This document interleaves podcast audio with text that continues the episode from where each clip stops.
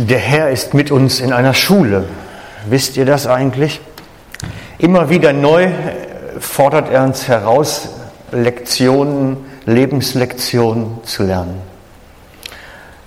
Vor einigen Wochen hat mir das ein Mann um die 80 noch gesagt, sagte ich habe vor zwei Jahren jetzt eine ganz wichtige Lebenslektion lernen müssen. Und das ist so mit unserem Leben grundsätzlich. Wir sind in seiner Schule immer wieder neu. Und er nimmt uns wie in seine Schulklasse, setzt uns in die Reihe ab und zu und sagt, so jetzt musst du nachsitzen. Jetzt ist fällig, jetzt musst du wieder was machen. Wieder eine Lektion zu lernen. Und mir ist das vor einiger Zeit so gegangen, dass Gott mich in seine Schule genommen hat, dass ich lernen musste wieder neu. Und da ist man nie zu alt zu. Wenn das der 80-Jährige letztens mir erzählt hat, dann kann ich das auch mit 50 immer noch, nur immer noch wieder eine neue Lektion dazu lernen. Und darum muss ich mich am Anfang beginnen mit einem kleinen Bekenntnis. Ich habe in dieser Zeit, wo mich Jesus in seine Schule genommen hat, einige Lektionen lernen müssen, die doch meinen Blickwinkel auf einige Dinge, die in der Bibel stehen, wie geschärft haben. Dass man begonnen hat, Dinge, die man so vorher immer nur überlesen hat, plötzlich aus einer viel schärferen Brille wahrnimmt. Man kennt das doch, mit den Jahren nimmt die Sehfähigkeit nach und es verschwimmt so. Und so hatte ich das Gefühl, ist es mir vielleicht auch gegangen, dass man einige Dinge einfach nicht mehr scharf bekommen hat. Und ihr werdet das nachher in meiner Predigt sicherlich merken, dass ich einige Dinge viel schärfer formuliere und viel schärfer auf den Punkt bringe, als ich es noch vor einiger Zeit gemacht habe.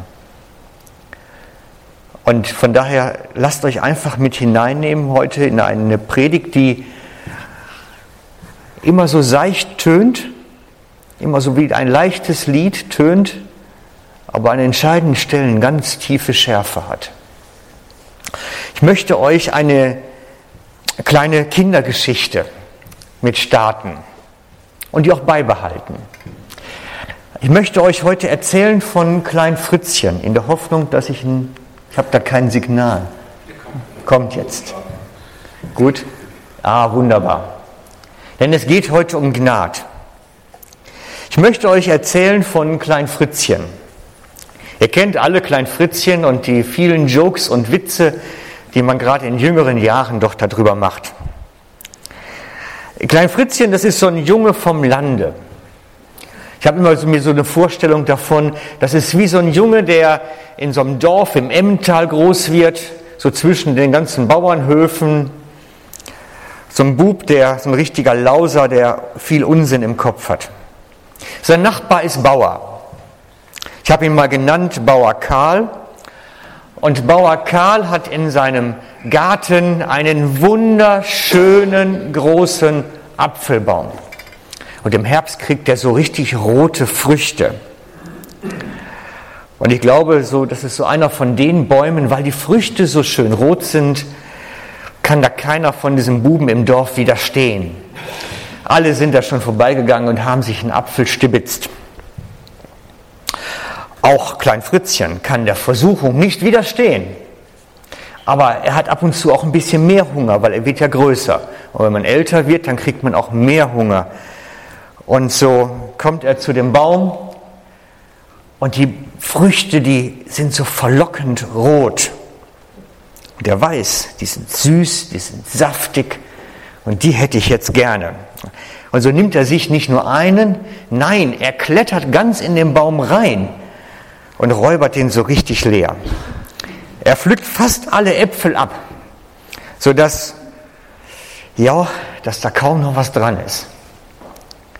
Und er packt die Äpfel alle auf seinen kleinen Karren und fährt sie dann zu seiner Großmutter zum Müsli, weil die hat so einen Schopf hinterm Haus und da packt er sie so in sein Kindergeheimversteck. Da kommen die ganzen geräuberten Äpfel hinein.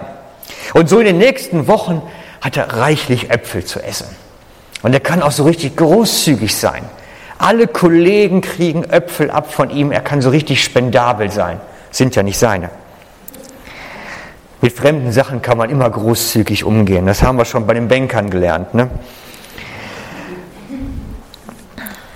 Und wenn man so richtig was zu verschenken hat, dann ist man auch beliebt. Er kann sich so richtig mal an der Beliebtheitsskala jetzt ganz oben, ja, bis, bis die Äpfel alle sind, natürlich. Bis er sie aufgegessen hat. Aber der Bauer jetzt.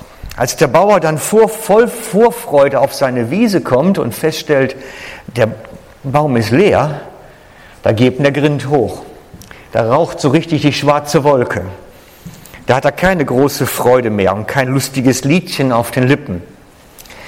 Da stampft er auf und wird ärgerlich und schimpft und ruft aus. Was für ein Schaden. Keine Äpfel mehr am Baum, nichts zu verkaufen, nichts selber zu essen. Und er weiß nicht, wen er verantwortlich machen kann. Da ist ja keiner, dem er jetzt die Schuld geben kann. Also ruft er einfach nur laut aus und schimpft ganz fürchterlich. Aber er weiß nicht, wer es war. Also, was machen? Zurück zu unserem kleinen Lauser, zu Klein Fritzchen. Irgendwann ist dem Bub nicht mehr ganz wohl in der Haut. Er spürt das Gewissen. Es dröhlt ihn bei der Nacht, das Herz unruhig und er macht sich seine Gedanken, was habe ich da angestellt? Ich habe gehört, der Bauer ruft immer so aus draußen, man hört ihn schon von Weitem. Könnte das was damit zu tun haben, dass ich jetzt die Äpfel Kno habe? Und dann geht er zum Bauern hin. Er geht zum Bauern hin und bekennt seine Schuld, dass er die Äpfel Kno hat, dass er gestohlen hat. Und der Bauer ist natürlich ärgerlich und ruft aus und schimpft zu ihm. Schließlich ist ihm ein echter finanzieller Schaden entstanden. Er hat jetzt nichts mehr für den Markt zu verkaufen. Und dann überlegt der Bauer, wie nun der Schaden wieder ausgeglichen werden kann. Und dann hat Bauer Karl eine Idee. Schließlich, Klein Fritzchen hat kein Geld, er kann es nicht ersetzen und die Eltern sind arm, die wohnen in so einer armselige Hütte am Dorfrand, also was tun? Da hat er eine Idee. Bing, Lampe an. Er hat die Idee, der Bub soll seine Schuld abarbeiten bei ihm auf dem Bauernhof. Er soll einfach für vier Wochen in den Kuhstall gehen. Vier Wochen lang den Kuhstall ausmischte, jeden Tag. Hat er ein bisschen Freizeit gewonnen, ein bisschen Zeit gewonnen für sich, seine Frau und der Bub muss schaffen gehen. Es wird ein Ausgleich hergestellt für die Schuld, die imstande ist. Er kriegt was dafür wieder. Nach vier Wochen ist der Bub dann ohne Schuld und kann wieder nach Haus gehen keine Angst, ihr seid heute Morgen nicht falsch abgebogen. Also wir sind jetzt nicht beim Kids-Treff. Das wird schon noch ein bisschen ernster, die Geschichte. Das kommt schon auf ein Erwachsenenniveau noch. Keine Angst. Ich möchte heute Morgen ein paar Dinge klären. Ich möchte die Dinge klären, wie zusammenhängen Gewissen und Bekennen. Wie zusammenhängen Schuld und Entschulden wie zusammenhängen Gerechtigkeit und Ungerechtigkeit und den Zusammenhang von Bindungen und Bindungen lösen. Es ist eine ganze Menge, was da drin steckt, in der kleinen Geschichte, die ich erzählt habe. Also schauen wir uns das nochmal von vorne an. Als Klein Fritzchen dem Bauern die Äpfel gestohlen hat, hat er sich etwas Kno, was ihm nicht gehört. Soweit sind wir ja alle uns einig. Dadurch ist eine Ungerechtigkeit entstanden. Er hat mehr und der andere hat weniger. Die Waage der Gerechtigkeit ist auf seiner Seite runtergekommen, auf der Bauer Karl-Seite nach oben gegangen. Das ist ein ganz einfaches Prinzip, das ist die, die Waage der Justitia, die wir alle kennen.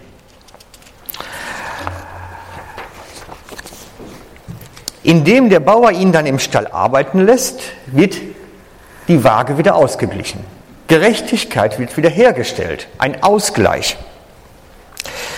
Das heißt, wir hatten in der Schräglage eine Ungerechtigkeit und jetzt haben wir eine Gerechtigkeit hergestellt. Durch den Ausgleich der Stallarbeit. Soweit erst einmal Gerechtigkeit und Ungerechtigkeit. Nun kommen wir zu dem Prinzip von Gewissen und Bekennen.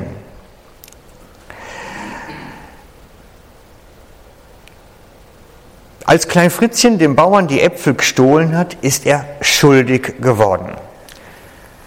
Er hat für eine Ungerechtigkeit gesorgt. Diese Schuld ist auf der Waage symbolisiert worden. Ungerechtigkeit entsteht. Diese Schuld sorgt dafür, dass das Gewissen sich meldet. Habe ich so gemalt mit den Strichen und Pünktchen. Das Gewissen meldet sich. Jedenfalls, wenn es gesundes Gewissen ist. Es gibt durchaus auch ein abgestumpftes Gewissen. Darum schreibt der Jakobus dann in seinem Brief, was macht man mit diesen Gewissensnöten? Man geht und bekennt sie.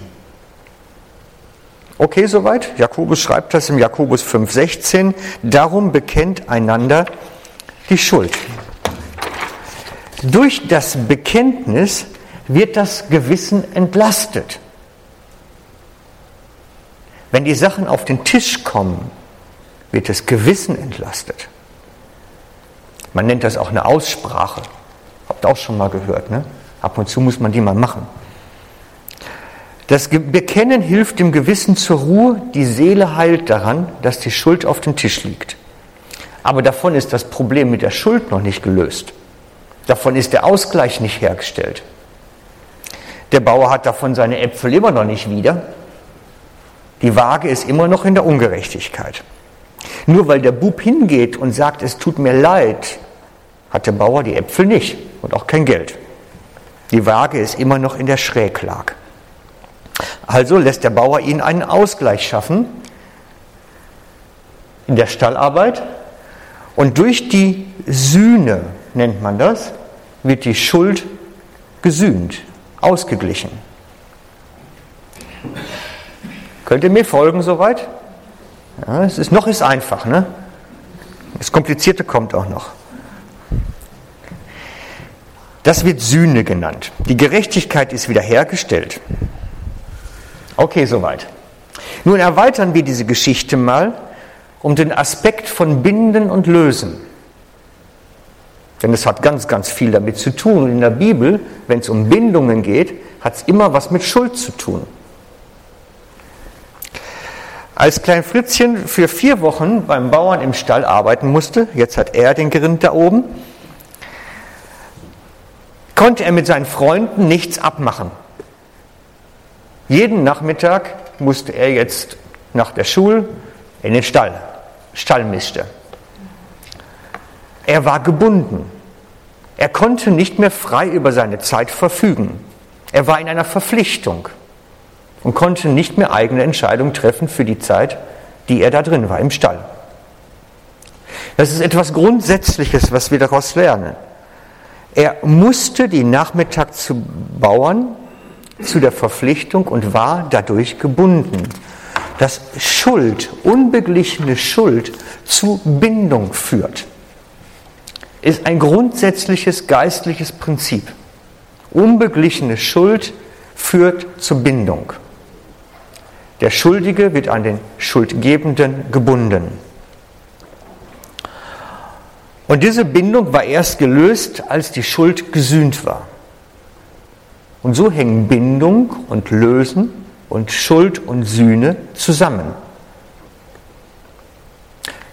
Mal ganz praktisch gefragt, das ist jetzt außerhalb des Konzepts. Ich habe vor einiger Zeit eine Familie kennengelernt, wo es droht, dass der Ehemann, der Haupternährer, arbeitslos wird. Und sie haben panische Angst davor, weil sie haben ziemlich viele finanzielle Verpflichtungen. Sie haben ein Haus gekauft und müssen das abzahlen, haben ein Auto gekauft, müssen das abzahlen, haben die Kinder in der Schule. Sie haben bei den Banken Schulden. Das ist auch Schuld und sind dadurch gebunden und können nicht frei verfügen und haben jetzt panische Angst, was passiert, wenn wir die Mittel nicht mehr aufbringen können. Freunde, das ist nicht eine Kindergeschichte. Da geht es um eine ganz andere Dimension. Ich kann auch anders gebunden sein durch Schulden und anders in Verpflichtung sein durch Schuld. Es hat eine große Dimension. Aber zurück jetzt. Wir sind beim Stall.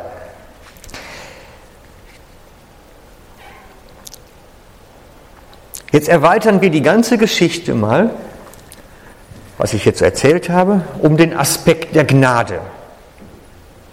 Wir erweitern die ganze Geschichte um den Aspekt der Gnade. Was wäre denn jetzt passiert? Der Bauer hätte nicht die Stallarbeit gefordert, sondern hätte ein mitleidsvolles Herz gehabt. Er hätte gesehen, dass die Familie von Klein Fritzchen halt nichts richtig zu essen hat. Und hätte sich gesagt, die sollen doch wenigstens einmal jetzt richtig Vitamine kriegen, so einen ganzen Vitaminschock. Dann haben sie den Rest des Jahres wahrscheinlich genug. Und er lässt ihm die Schuld einfach. Sagt, komm, ich habe eigentlich genug und ihr habt nicht viel. Ich schenke euch das. Dann habt ihr euch wenigstens mal vernünftig ernähren können. Du hast deine Freunde ein bisschen auch aushalten können mal. Ich schenke es dir. Ist schon gut. Ich vergebe dir. Dann ist die Waage der Gerechtigkeit wiederhergestellt, ohne Ausgleich, ohne dass die Kuh da drauf ist, sondern habe ich das Herz da drauf. Das ist Gnade. Unberechtigt ausgeglichen. Gnade. Grundsätzlich. Der Schuldige ist begnadigt worden, ohne Sühneleistung zu vollbringen, ohne etwas zu machen, ohne etwas machen zu müssen überhaupt. Nicht mal der Versuch war ja da. Soweit meine kleine Geschichte von Klein Fritzchen, wie man sie den Jugendlichen, Kindern erzählen könnte, vielleicht auch sollte. Wir betragen das Ganze jetzt mal auf die erwachsene Version. Weil es darf ja ruhig noch anspruchsvoller werden, habe ich ja gesagt. Ne? Weil das ist ja eigentlich soweit klar. Das kennen wir ja alle lang genug. Das ist ja auch nichts Neues. Genau, da haben wir die Gnade nochmal. Unser klein Fritzchen wird jetzt größer. Er wird einer von uns, ein bisschen älter, könnte jeder sein. Der Mann im Büro, der Mann in der Baustelle, das könnte jeder sein. Unser Großfritzchen geht dann eines Tages in die Kirche und hört eine Botschaft, die sein Leben verändert. Er spricht ihn ganz besonders das Gleichnis vom verlorenen Sohn an. Wir lesen im Lukas 15, Verse 11 bis 19 lese ich vor. Ein Mann hatte zwei Söhne. Der Jüngere sagte zu ihm, Vater, gib mir den Anteil am Erbe, der mir zusteht. Da teilte der Vater das Vermögen unter den beiden auf.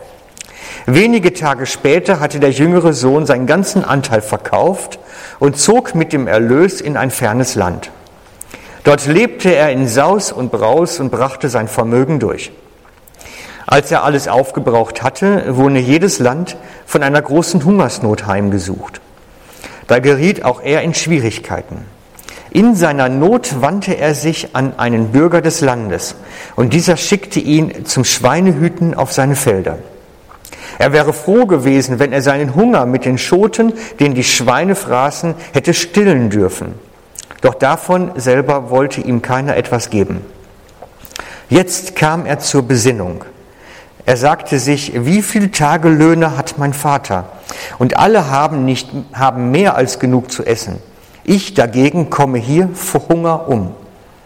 Ich will mich aufmachen und zu meinem Vater gehen und zu ihm sagen, Vater, ich habe mich gegen den Himmel und gegen dich versündigt.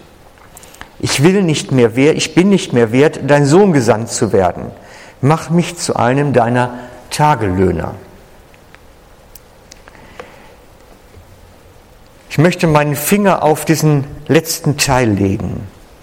Auf diesen, ich will mich aufmachen, zu meinem Vater gehen und zu ihm sagen, Vater, ich habe gegen dich und gegen den Himmel gesündigt. Weil wir müssen verstehen, dass Schuld immer eine Schuld gegen Menschen und eine Schuld gegen Gott ist. Egal was wir machen. Wir Beispiel. Du gehst ins, in den Kramerladen und klaust ein Paket Kaugummis. Das ist eine Schuld gegen den Krämer und eine Schuld gegen Gott. Jede Schuld geht gegen zwei, gegen Gott und gegen die Person, der wir schuldig werden. Ich nenne das die duale, das duale Schuldsystem, also dass letztlich immer wir die Schuld gegenüber zwei Personen haben. Die Schuld vor Gott und die Schuld vor dem Menschen.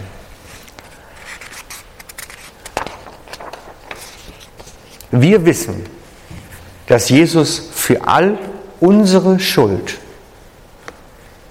am Kreuz gestorben ist.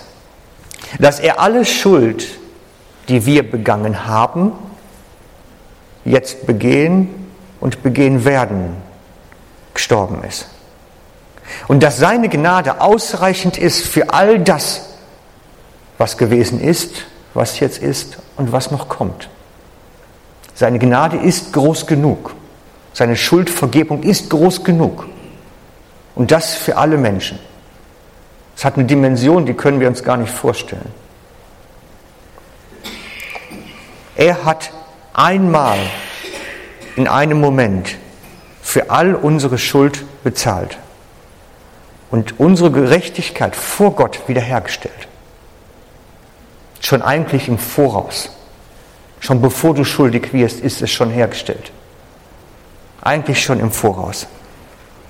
In Jesus ist Vergebung für uns alle. So sieht das aus. Bei Gott ist die Schuld bereits vergeben. Nur wir haben da noch eine zweite Ebene. Die Ebene der Schuld bei dem Menschen. Und die wird mankisch vergessen. Es ist ja schön, wenn Gott uns vergibt und mit dem Menschen, das kehren wir unter den Teppich. Aber das ist nicht so. Schuld hat immer zwei Ebenen. Die Ebene bei Gott und die Ebene bei dem Menschen. Und die braucht einen Ausgleich. Da muss auch Gerechtigkeit wiederhergestellt werden. Ein Ausgleich ist benötigt. Der verlorene Sohn in der Geschichte hat das verstanden. Der hat gesagt, ich bin schuldig vor Gott und vor dir, Vater. Und dann bietet er dem Vater an, ich komme als Tagelöhner. Und er will als Tagelöhner die Schuld wieder in Ordnung bringen. Er will eigentlich wieder zu den Kühen des Vaters, weil da hat er wenigstens was zu essen. Und er kann an seiner Schuld wieder was gut machen. Er will den Ausgleich wiederherstellen. Er bittet nicht um das Geschenk der Gnade vom Vater, von seinem leiblichen Vater. Er bekommt es dann. Aber er bittet nicht drum, er bietet an, ich arbeite bei dir. Er hat, er will die Gelegenheit ergreifen, es wieder gut zu machen. Und diese Prinzipien sind für uns alle grundlegend geltend. Wenn wir schuldig werden, werden wir vor Menschen und Gott schuldig. Und die wir brauchen auf beiden Ebenen. Bei Gott die Ebene hat Jesus bereits wieder in Ordnung gebracht. Und die Ebene beim Menschen braucht Wiederherstellung. Weil sonst sind wir gebunden. Sonst sind wir eine Bindung eingegangen, wenn die unbereinigt bleibt. Darum schreibt Paulus an die Römer, dass wir die grundsätzliche Haltung haben sollen, bei niemandem Schulden zu haben. Niemandem etwas schuldig zu sein. Wir lesen das im Römerbrief, Römer 13, Vers 8. Bleibt niemandem etwas schuldig. Was ihr jedoch einander immer schuldet, ist Liebe. Denn wer den anderen liebt, hat damit das Gesetz erfüllt. Bleibt niemandem etwas schuldig. Schuld entsteht. Immer wieder. Das ist zwangsläufig. Aber wir sollen nicht die Schuldsituation belassen. Bleibt niemandem etwas schuldig. Das ist so wichtig, weil Schulden binden. Binden uns an dem, bei dem wir Schulden haben. Der Schuldige ist nicht mehr frei. Und das ist bei aller Art von Schuld so. In der Kindergeschichte war Klein Fritzchen an den Bauern gebunden. Er musste dort arbeiten gehen, bis die Schuld erledigt war. Er war eingebunden. Es ist immer derjenige, der Schulden hat, in der Hand dessen, bei dem er Schulden hat. Kauft euch doch mal ein Haus auf Kredit und sagt dann dem äh, Banker, ihr wollt jetzt äh, aussteigen. Das wäre nicht mehr so toll. Das findet er nicht lustig und er wird dem schon ganz schön widersprechen. Der wird sagen, ich will mein Geld haben. Der Schulden hat, ist immer in der Hand dessen, bei dem er Schulden hat. Das ist einfach so. Das Problem ist auf der anderen Seite, dass wir natürlich immer wieder schuldig werden. Wir lesen im Jakobusbrief, Jakobus 3, die Verse 1 und 2. Meine lieben Geschwister, es sollen nicht so viele von euch darauf aus sein, Lehrer der Gemeinde zu werden. Ihr wisst doch, dass wir Lehrer einmal besonders streng beurteilt werden. Wir alle lassen uns ja oft, oft, habe ich es unterstrichen? Ja. Und in vieler Hinsicht etwas zu Schulden kommen lassen. Am meisten jedoch bei dem, was wir sagen. Also seht ihr mal, in welcher Gefahr ich immer bin. Ich könnte mich eigentlich jeden Sonntag dahinstehen, erstmal entschuldigen, vorher schon. Weil das ist die Situation des Lehrers. Auf der anderen Seite, wir werden, das ist eine nüchterne Bestandsaufnahme. Wir können es nicht verhindern. Wir werden schuldig werden. Auch wenn wir es nicht toll finden. Auch wenn wir es nicht möchten. Es wird passieren. Es wird passieren. Und darum werden wir immer wieder vor Gott und vor den Menschen schuldig und brauchen immer wieder auf beiden Ebenen den Ausgleich. Bei den Menschen, indem wir hingehen und die Dinge in Ordnung bringen. Und bei Gott? Bei Gott ist die Schuld vergeben. Und das ist so ein bisschen das, wo ich am Anfang mitgestartet bin. Mit der Schule, die ich immer wieder neu durchmache. Wo ich gelernt habe, ich brauche nicht zu Gott kommen und jeden Fussel neu hinbringen. Es ist vergeben. Das ist radikale Gnade. Radikal.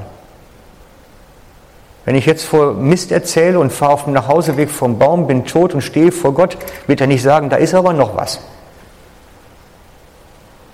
Es ist in Jesus bereits vergeben. Und das ist, das ist Entlastung. Das ist Entlastung. Das ist radikale Gnade. Weil radikale Gnade ist radikale Liebe. Jesus hat bereits bezahlt. Auch für die Schuld, die ich noch gar nicht begangen habe.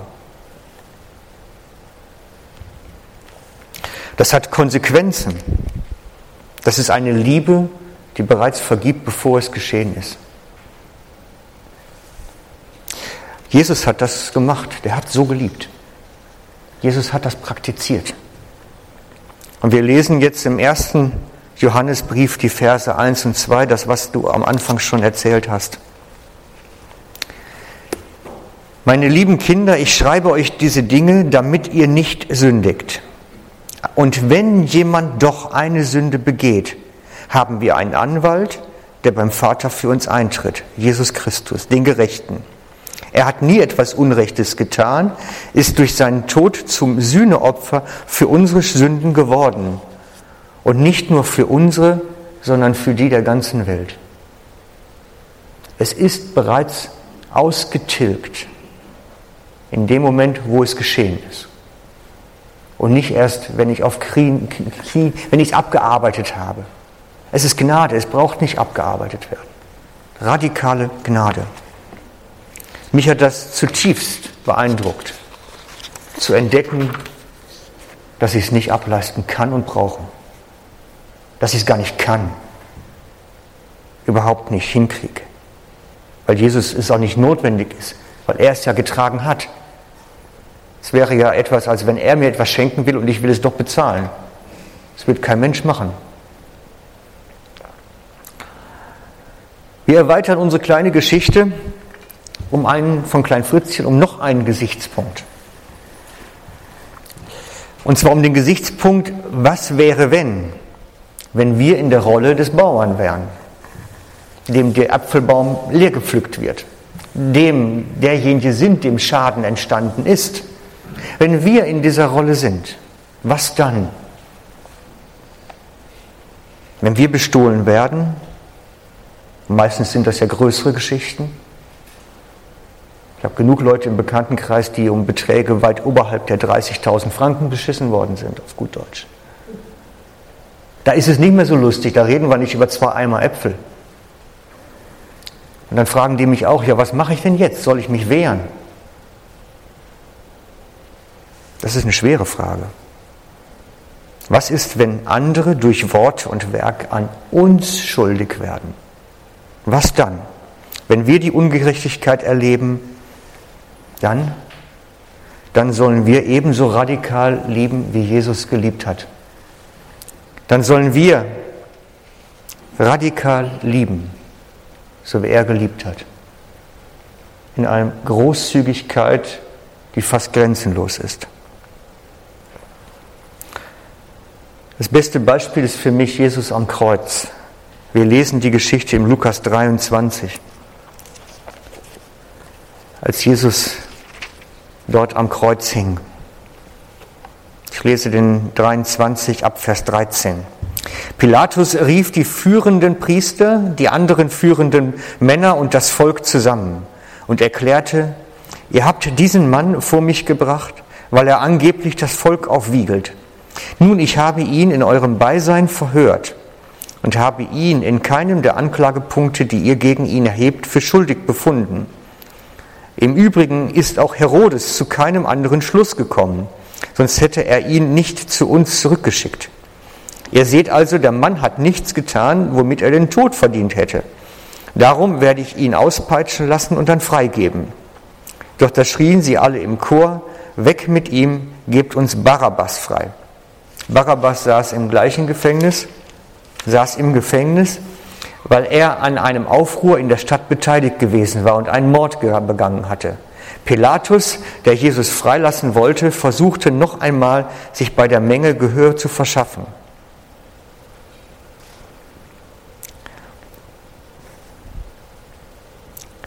Sie aber schrien umso lauter, lasst ihn kreuzigen, lasst ihn kreuzigen. Pilatus machte noch einen dritten Versuch. Was für ein Verbrechen hat er denn begangen? fragte er sie. Sie haben nichts an ihm gefunden, ich habe nichts an ihm gefunden, wofür er den Tod verdient hätte. Darauf habe ich ihn auspeitschen lassen und dann freigegeben. Doch sie gaben nicht nach, mit aller Macht forderten sie, Jesus soll gekreuzigt werden. Schließlich beugt sich Pilatus dem Druck der schreienden Menge und entschied, dass sie ihren Willen bekommen sollten. Und dann lesen wir nachher in Vers 34, als Jesus dort am Kreuz hing, sagt er, Vater, vergib ihnen, denn sie wissen nicht, was sie tun. Also wir, wir brechen das mal runter auf eine vielleicht etwas leicht verständlichere Ebene. Da ist derjenige, der umgebracht wird, langsamer Folter eigentlich, seelisch-körperlicher Folter, der während seiner Folter sagt, ich vergebe euch zu den Folterknechten. Das heißt, da ist niemand zu ihm gekommen und hat gesagt, ich habe Schuld erkannt. Da ist eigentlich ein Fehler passiert. Es ist ein Missgeschick. Nichts. Die waren sich alle von ihrer Sache überzeugt. Zumindest so weit, dass sie es haben laufen lassen. Und ohne dass jemand irgendwie mit einer Sündenerkenntnis zu Jesus kommt, ohne dass irgendjemand eine Einsicht hat, dass da was schief läuft, sagt er, ich vergebe. Das ist beeindruckend. Das ist absolut beeindruckende Vergebung, die unser Maß weit übersteigt. Ich habe das selber erlebt, einmal um einen größeren Betrag übers Ohr gehauen zu werden, um einen großen Betrag. Und ich habe da gesessen und habe gewusst, wie reagiere ich jetzt? Und ich habe da wochenlang an der Vergebung mit rumzuharzen gehabt. Wenn man nichts auf der Tasche hat und kriegt dann noch das bisschen, was man hat, rausgezogen, da wird man wütend. Und wenn das ums Leben geht, ums körperliche Fühlen, also um Schmerzen, hat das noch eine andere Dimension. Jesus hat nicht mit der Vergebung rumzuharzen gehabt, sich mit abgemüht, sondern in dem Moment, als, nicht mal, als, als er noch nicht mal tot war, vergibt er ihnen eigentlich schon dafür, dass sie ihn töten. Eigentlich schon vorher, bevor sie ihn umgebracht haben. Unglaublich. Das ist eine Dimension von Vergebung, wo wir alle mit zu harzen haben, die uns schwerfällt. Es war keine Schulderkenntnis vorhanden und er vergibt ihnen einfach so von ihrer Seite. Und ebenso sollen wir in unserem Herzen verfahren. Menschen vergeben, ohne dass sie ankommen. Ohne dass sie auf den Knien um, darum flehen, dass wir doch Vergebung bitte zusprechen. Wir sollen vorher schon vergeben. Es vorher bereinigen. Vor allen Dingen, damit sie nicht gebunden sind durch uns. Sie freilassen. Dass sie nicht gebunden sind. Sie brauchen nicht alle kommen und sagen, du, ich bin an dir schuldig geworden. Das ist nicht notwendig. Wir sollen vorher vergeben, sie vorher freigeben. Mich begeistert diese radikale Liebe, diese radikale Gnade, die da drin steckt. Dass Jesus so, so konsequent liebt. Und ich denke, darin ist er uns ein großes Vorbild und wir können eine Menge davon lernen. Können wir ein bisschen lauter stellen, ich, sonst muss ich schreien. Danke. Jesus möchte nicht, dass die Menschen kommen und auf Knien vor uns rumflehen, dass wir doch Vergebung erhalten, sondern er möchte, dass auch wir sie freigeben, schnell, bedingungslos, ohne dass wir ihnen Lasten auflegen, ohne dass wir da Sachen in Ordnung bringen müssen, von uns aus schon. Und das ist mir so ein bisschen das geworden, wo ich dran lernen musste die letzten Wochen und Monate. Diese radikale Liebe zu verstehen, diese radikale Gnade, die da drin steckt im Evangelium zu verstehen. Es hat so eine Radikalität, dass wir es uns gar nicht vorstellen können. Die Großherzigkeit Gottes und Jesu da drin eigentlich. Weil wir haben immer noch die Neigungen, wir würden ja gerne, dass die Leute zu uns kommen mit einer Schuldeinsicht. Nein, wir sollen sie freigeben bevor sie überhaupt eine Einsicht haben. Und das möchte ich euch heute mitgeben, damit wir aus der Fülle der Gnade leben können. Denn Jesus hat sie für uns schon lange. Wir brauchen nur drin wandeln, in seiner Fülle, in seiner Vergebung. Amen. Vater, und ich danke dir dafür, dass du bereits alles getan hast, dass deine Vergebung ausreichend ist für das, was gewesen ist, was jetzt ist und was kommen wird. Und nicht nur für meine, sondern für unsere alle. Dass deine Vergebung so umfassend ist, dass wir es uns kaum vorstellen können. Dass deine Gnade so radikal ist. Herr, es erfüllt uns mit so einem Staunen und so einer Scham fast schon, dass wir es nicht hinkriegen oft. Wir möchten dich bitten, Herr, gib du uns ein weiches Herz, was großzügig vergeben kann Gib du uns ein Herz, das demütig ist und großherzig Liebe austeilen kann. Das vergeben kann, ohne dass die Menschen zu uns kommen. Ein Herz, das großzügig ist im Austeilen von Vergebung und Liebe und Gnade.